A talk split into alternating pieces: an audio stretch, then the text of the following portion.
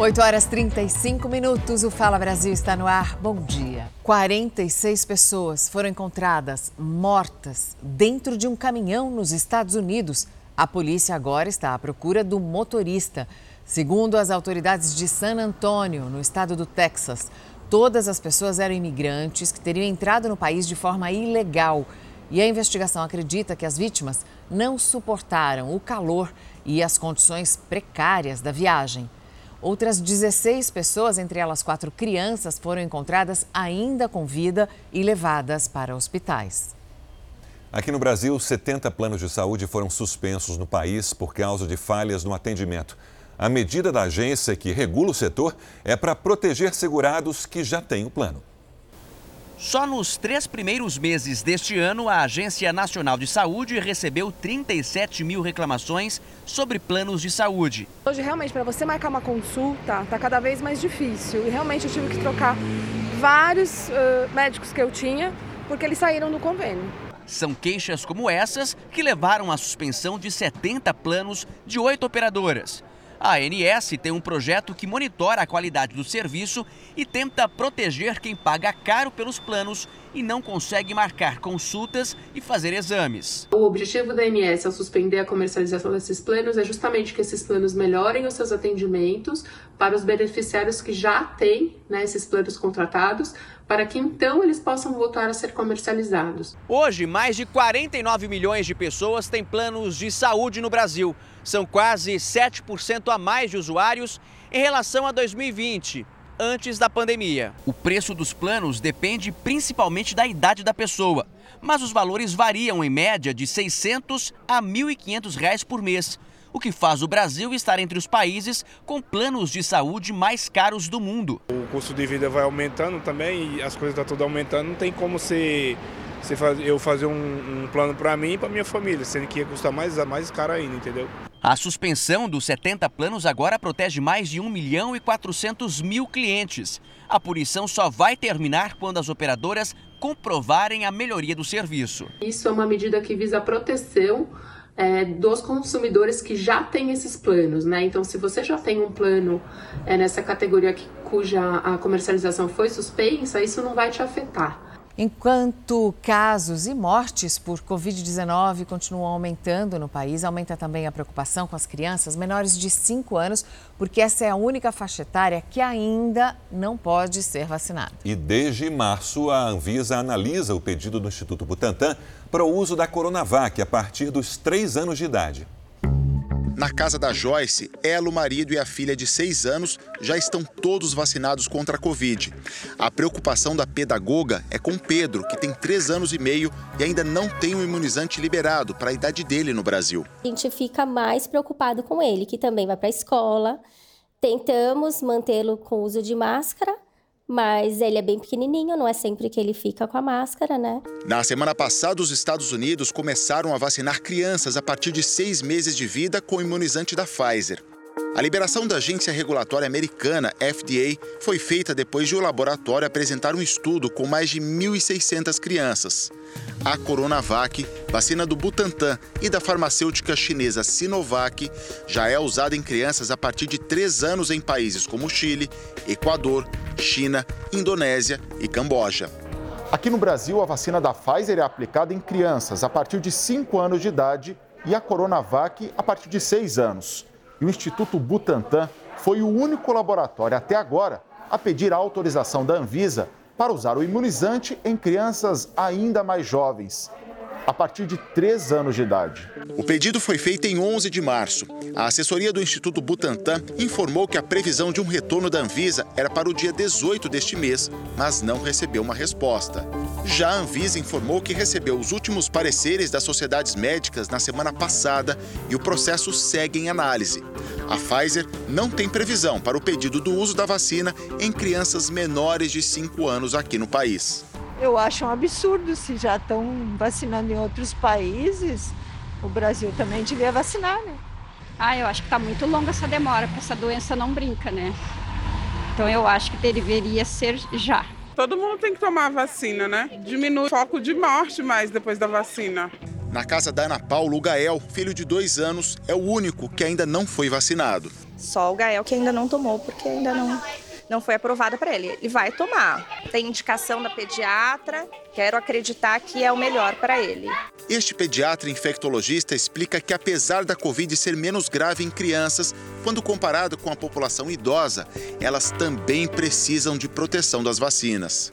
Esse grupo tem ganhado destaque no número de casos e no número de óbitos. Nesses dois anos, o Covid matou mais crianças do que a meningite, por exemplo. Então, é uma infecção que é potencialmente muito grave e é necessário, sim, que nós uh, caminhemos na, vacina, na vacinação de todas as crianças. De acordo com o portal da Transparência do governo federal, desde o começo da pandemia já morreram 1.825 crianças menores de 9 anos com suspeita ou confirmação de Covid no Brasil. Só neste ano foram 221. A gente continua vendo crianças indo é, internando, crianças que precisam de UTI e crianças que acabam morrendo por conta do coronavírus. Quanto mais precoce, quanto mais rapidamente nós caminharmos no sentido de vacinação das crianças, melhor será para todas elas. A Volkswagen deu férias coletivas para os funcionários da fábrica de São Bernardo do Campo, no ABC Paulista. Serão 10 dias de licença para cerca de 3 mil trabalhadores. O motivo é a falta de peças e componentes eletrônicos para a montagem dos veículos. O mercado mundial enfrenta uma crise de semicondutores desde o início da pandemia e o setor de tecnologia e eletrônicos foi o mais afetado. É a segunda vez em dois meses que a montadora dá férias coletivas para os funcionários por falta de peças. O Procon monitora os preços dos combustíveis de São Paulo depois da redução do ICMS. O repórter Rafael Ferraz está em um dos postos. Rafael, bom dia. O preço já está mais baixo por aí? Já sim, Sérgio. Você, inclusive, está voltando de férias hoje com um preço em vários postos daqui da capital que já abaixou aí nesta terça-feira, né? Um ótimo dia para você e também para quem nos acompanha por todo o país. Veja só, só que, gente, essa redução vai acontecer de forma gradativa. Isso porque, segundo o PROCON, cada posto deve aí renovar o estoque e depois, então, abaixar esse preço, em média, em cerca de 50 centavos. Esse posto aqui, como eu tinha dito, estava há pouco, né, R$ 7,99 e agora o preço já está aqui em R$ 7,29. Isso a gasolina comum.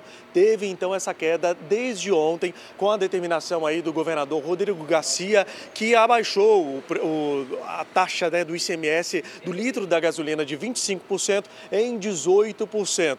Eu te lembro também que Minas Gerais, desde ontem, também já está com preço reduzido nas bombas de todo o estado. Agora, se você quer conferir essa pesquisa que o PROCON está fazendo por todo o estado de São Paulo, pode acessar acessar nosso R7 por lá, inclusive tem também uma matéria que vai te redirecionar para o site do Procon, onde vai fazer essa comparação. Como que estava o preço antes e como que está o preço agora. O secretário, inclusive, da Fazenda daqui do estado disse ontem que o Procon vai fazer esse monitoramento durante um bom tempo aqui no estado. Eu volto ao estúdio do Fala Brasil. Obrigada, Rafael. A Petrobras confirmou o nome de Caio Paz de Andrade como novo presidente da estatal. O mandato vai até 13 de abril do ano que vem. Paz de Andrade é o quarto presidente da Petrobras no governo Bolsonaro. Ele substitui José Mauro Ferreira Coelho, que renunciou ao cargo há uma semana depois do anúncio de mais um aumento no preço da gasolina e do óleo diesel. E chega com a difícil missão de tentar contornar a disparada dos preços dos combustíveis. Embora seja o maior acionista da Petrobras, o governo não interfere na política de preços. O presidente da Rússia, Vladimir Putin, disse que está comprometido em garantir o fornecimento de fertilizantes para o Brasil. Vamos ao vivo a Brasília com Vanessa Lima. Vanessa, bom dia. Essa informação deu um certo alívio ao governo brasileiro? Bom dia. Deu sim pelo menos um alívio momentâneo, viu, Sérgio? Ontem, Putin e o presidente Jair Bolsonaro conversaram por telefone e depois essa informação sobre o fornecimento de fertilizantes para o Brasil foi divulgada pelo governo russo. Aproximadamente 70% dos fertilizantes usados pela agricultura brasileira são importados. A Rússia é um dos principais fornecedores, que corresponde a 20% deste total. De acordo com o levantamento, levantamento do Ministério da Economia, só no ano passado, o Brasil importou da Rússia mais de 9 milhões de toneladas de adubos e fertilizantes. A preocupação com uma possível falta de fertilizantes veio com o avanço da guerra entre a Rússia e a Ucrânia, que são os principais fornecedores de grãos do mundo. Sérgio, Mariana. Você está com o IPVA em dia? No Rio de Janeiro, quase metade dos motoristas está com o imposto desse ano atrasado. São mais de um milhão de veículos com dívidas. O Rodrigo trabalha como entregador autônomo há três anos e dirige 12 horas por dia. Mas o volume de serviço caiu e, por isso, ele atrasou o pagamento do IPVA. Paguei 70% do IPVA do ano passado e esse ano, felizmente, não consegui ainda suprir esse essa conta. Com a crise, muita gente tem deixado este imposto para depois e priorizado contas mais urgentes, como o aluguel, o telefone e os gastos com alimentação. O problema é que se o motorista for parado numa blitz, pode ter o carro rebocado. É que se o IPVA estiver atrasado, o Detran não fornece o licenciamento do veículo. Ele não pode ser removido para depósito em razão da dívida de PVA, e sim pela ausência de licenciamento. Quem observa toda essa movimentação do trânsito aqui no Rio de Janeiro nem imagina os números da inadimplência. No ano passado, 27% dos motoristas não pagaram o IPVA. E este ano, quase 50% estão com o imposto atrasado. Isso significa que mais de 1 milhão e 700 mil veículos correm o risco de serem rebocados. A Secretaria Estadual de Fazenda lançou uma campanha para parcelar os débitos pela internet em até 24 meses, com descontos que chegam a 90%. O objetivo é arrecadar 1 bilhão e 400 milhões de reais. Mas é bom ficar atento aos prazos para não perder a promoção. Em São José do Rio Preto, no interior de São Paulo, a Ana Cristina pagou o IPVA parcelado e atrasou em um dia a última prestação. A surpresa desagradável veio com juros. O valor era o de uma parcela a mais. Fere o Código de Defesa do Consumidor, porque as outras parcelas eu paguei. Então eu paguei mais do que 80% do valor. Realmente não paguei no dia, ok, mas que a multa incida naquela parcela que eu não paguei, porque o resto está tudo pago. O IPVA é calculado de acordo com a tabela FIP. O motorista Rodrigo vai tentar se regularizar. Estou tentando resolver da melhor maneira possível, né? Que infelizmente, se a gente não pagar essa conta, o governo vem e acaba subtraindo né, o nosso bem. Quatro pessoas foram presas por cobrar propina de ambulantes no Brás, um dos maiores centros comerciais de São Paulo. Era um esquema que rendia cerca de 800 milhões de reais. Foi a partir de uma foto que mostra o momento em que o dono de uma barraca de roupas era pressionado a pagar propina para continuar trabalhando que a polícia prendeu em flagrante três homens e uma mulher. Eles fazem parte de um grupo criminoso chamado Copsbras, que cobra valores dos ambulantes para que eles possam montar as barracas nas ruas e vender os produtos. Os policiais encontraram dinheiro em espécie, recibos, uma lista de comerciantes, além de celulares e carros. De acordo com a Polícia Civil, o líder da quadrilha é um homem conhecido como Tetinha, que está foragido da justiça. O esquema criado por ele tem rendido ao grupo quase 800 milhões de reais por ano. Ele vendia o espaço público nas vias públicas, geralmente um metro quadrado custando 150 mil reais, e ele também cobrava por ano um valor referente a luvas e também um valor semestral referente ao uso daquele espaço, além da mensalidade que poderia chegar a 600 reais eh, por semana. Os ambulantes que recusavam a pagar o valor eram agredidos e chegavam a ser expulsos da região, sendo proibidos de vender os produtos no espaço público, que pertence à Prefeitura de São Paulo. Manhã movimentada na Polícia Civil de São Paulo. Quatro operações acontecem ao mesmo tempo na cidade. O repórter Bruno Piscinato tem as informações ao vivo. Bruno, quantas pessoas foram presas até agora? Bom dia, Sérgio. Até o momento, nove homens foram presos e três mulheres foram trazidas para averiguação. São várias operações. Né? O Departamento de Homicídios conseguiu prender um homem que era procurado, acusado de sequestrar e assassinar uma pessoa no ano passado.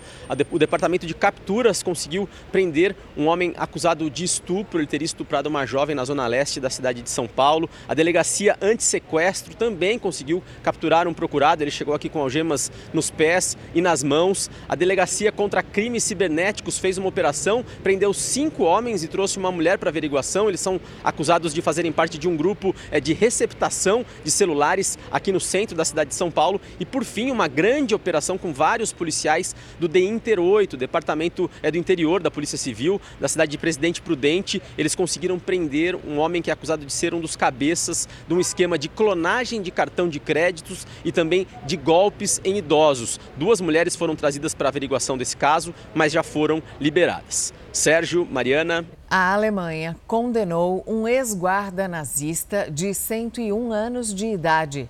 Joseph Schutz foi condenado a cinco anos de prisão e ele se tornou a pessoa mais velha a ser julgada por crimes nazistas. Foi condenado por ser cúmplice em mais de 3 mil assassinatos entre 1942 e 1945, na Segunda Guerra Mundial. Uma família colombiana enfrenta uma luta na justiça para levar de volta para casa uma bebê que nasceu no Acre. A mãe da criança morreu no parto e os avós pedem agilidade para receber a autorização de viagem. A Maru tem apenas 21 dias. Ficou poucas horas com a mãe, que ainda conseguiu amamentá-la. Diana Lopes Zuleta morreu na maternidade de Rio Branco no último dia 17, por complicações no parto. Ela era colombiana e, assim como o marido, trabalhavam como malabares nas ruas. Sem a mãe, a pequena Maru então contou com a ajuda da Luciana Paula, técnica de enfermagem que trabalha no hospital onde a Dayana estava internada. Com autorização do pai da bebê e do hospital, levou a criança para casa, até que o pai tivesse condições de buscá-la. Eu trouxe ela para cá, né? Dei toda assistência de tudo. O Jesus Villegas, o pai da bebê, visitava todos os dias a filha na casa da Luciana. Na última terça-feira, os pais da Dayana chegaram da Colômbia para levar o corpo da filha morta e também a pequena Maru. Só que essa família precisa viajar de volta para a Colômbia e levar a pequena Maru. O problema é que ela é brasileira e precisa de uma autorização judicial a Luciana e o Chesma já procuraram a Defensoria Pública para tentar destravar essa burocracia.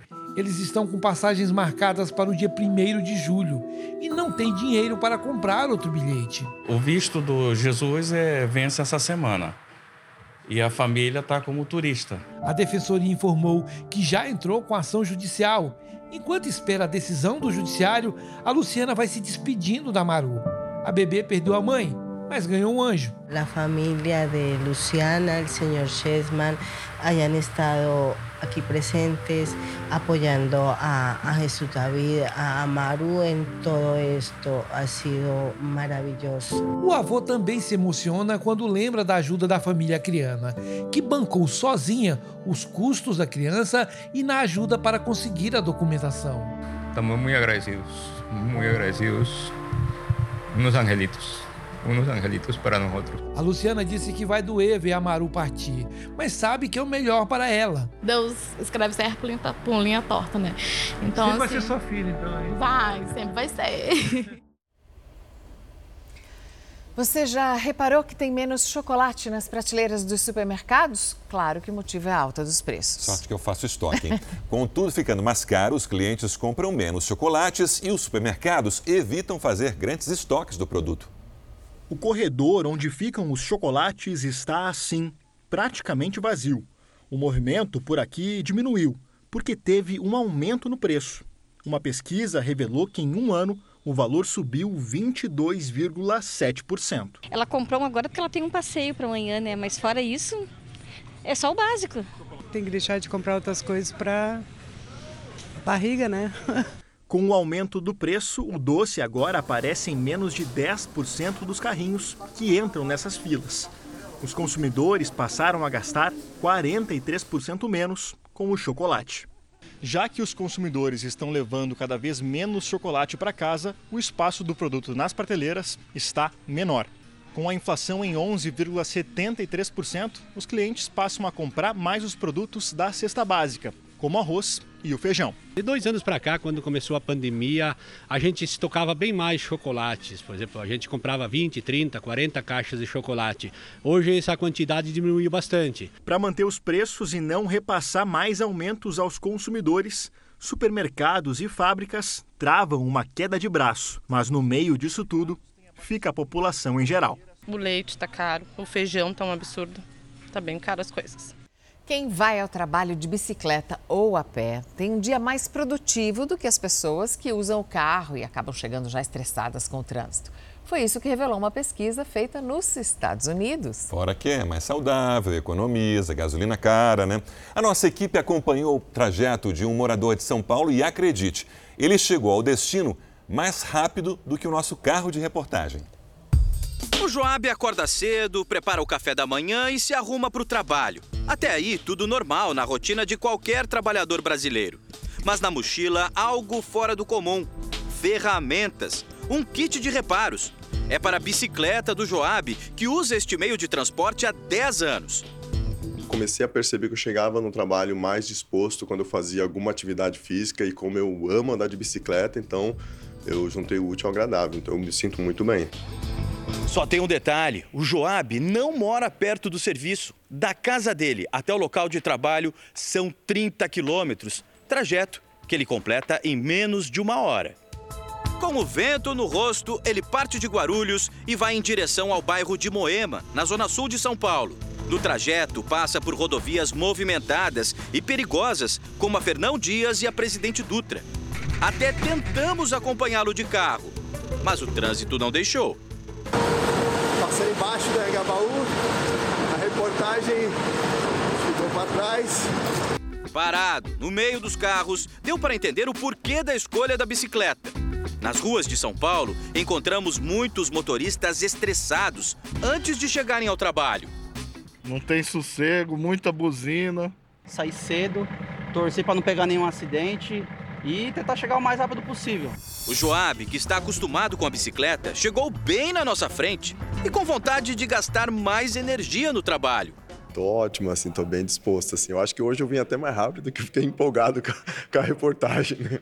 Os cientistas da Universidade de Dartmouth, nos Estados Unidos, acompanharam a rotina de 275 trabalhadores e constataram que o tanto de estresse que eles passavam logo nas primeiras horas do dia, indo de carro, definia o rendimento deles ao longo de todo o expediente. A pessoa fica ansiosa, tem toda aquela questão da cobrança pela produtividade que a gente vê que está muito presente no nosso dia a dia e isso traz impactos também na cognição. A pesquisa da Universidade Norte-Americana também constatou que aqueles que optavam pela atividade física antes do trabalho, ao longo do dia, se mostravam mais dispostos a ajudar os colegas, eram mais rápidos em completar tarefas e se voluntariavam mais para os novos desafios com maior produtividade o que para esta neurocientista pode ser resultado da liberação de substâncias que fazem bem ao organismo durante o exercício. A gente tem essa molécula, né, a endorfina, que é uma das que pode ser liberadas durante essa atividade, que causa um bem-estar, uma sensação de relaxamento. Estes efeitos são relatados por colegas do Joab que também vão para o trabalho a pé ou de bicicleta. Rende mais e nos motiva mais também. É bom para a mente, é bom para o corpo, é, o hábito de vida muda, é, é tudo de positivo, né? Na empresa onde o Joab trabalha, os proprietários incentivam a prática de atividade física e a recomendam para conseguir um melhor rendimento da equipe.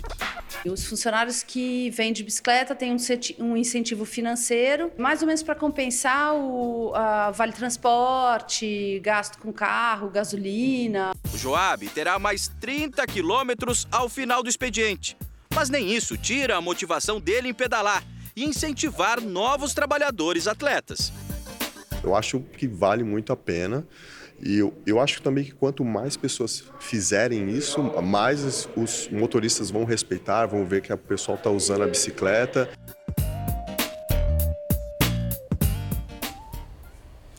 A justiça determinou que o fazendeiro responsável pelo rebanho de búfalos, que foi vítima de maus tratos no interior de São Paulo, pague mais de 50 mil reais por mês para ajudar no cuidado aos animais. Os búfalos foram encontrados numa fazenda em Brotas, no interior de São Paulo, maltratados. Mais de 100 animais morreram. Mesmo com reforço na alimentação, alguns animais ainda têm dificuldade para absorver os nutrientes. O dono da fazenda foi preso em janeiro.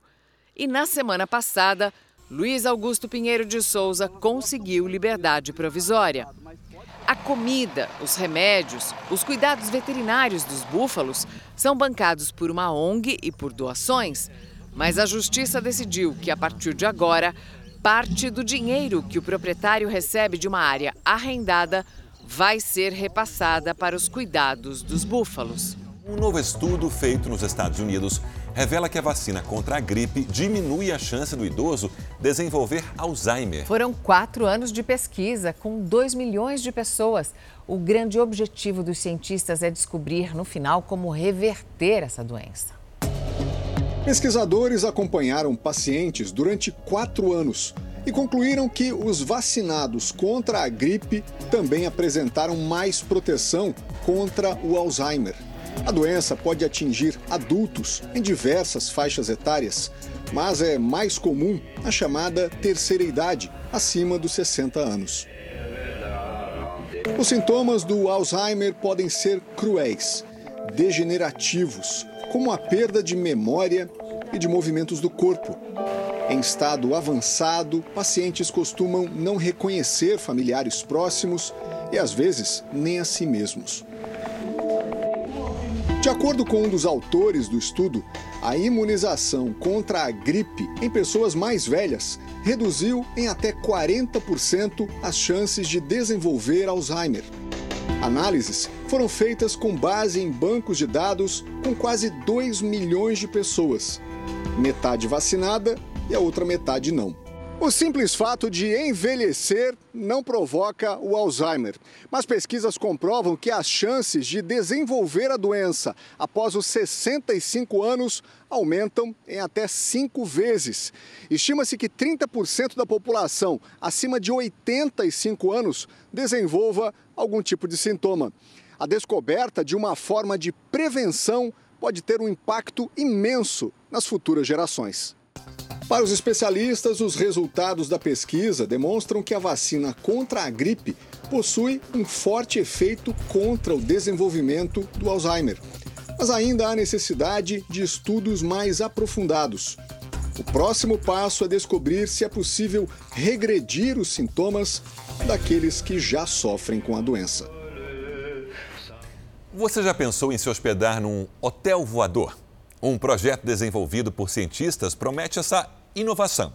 Ele é um misto de embarcação com nave espacial e tem capacidade para 5 mil pessoas. Esse hotel de luxo, luxo voador, seria movido a energia nuclear, podendo ficar anos dando voltas no planeta sem precisar pousar. Para chegar lá, só de avião. Claro que, por enquanto, é apenas um projeto futurista. Mas aí você viaja para ver o quê? Nuvem. O que, que você viu? Nuvem. E aí, era bonito lá de cima? Era. O que, que você viu? Nuvem. Dá para ver o, na, na TV o Fala Brasil? Um bom dia para você.